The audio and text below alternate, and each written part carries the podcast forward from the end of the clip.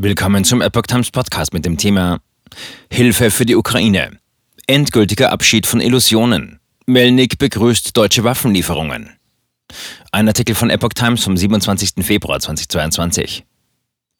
Die deutschen Waffenlieferungen können nach Ansicht des ukrainischen Botschafters in Deutschland, Andriy Melnik, nur ein erster Schritt sein.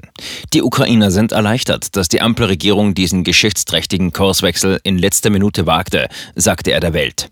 Die Entscheidung bedeutet den endgültigen Abschied von deutschen Illusionen.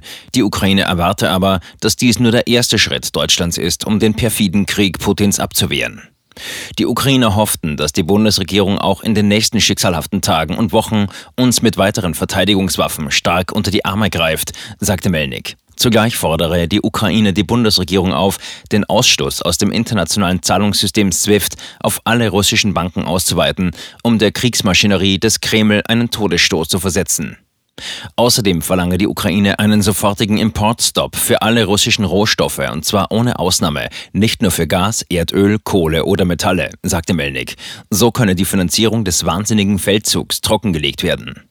Nötig sei auch ein unverzügliches Verbot für sämtliche deutschen und europäischen Investitionen in Russland. Deutschland ist der mit Abstand größte Importeur von russischem Gas und Öl in Europa. Russland hatte am Donnerstagmorgen mit dem Großangriff auf die Ukraine begonnen. Am Samstagabend einigten sich die USA, Frankreich, Kanada, Italien, Großbritannien, die EU-Kommission und Deutschland auf den SWIFT-Ausschluss von russischen Banken, die bereits von vorherigen Sanktionen betroffen sind. Zudem entschloss sich Deutschland nach langem Zögern, nun doch Waffen an die Ukraine zu liefern.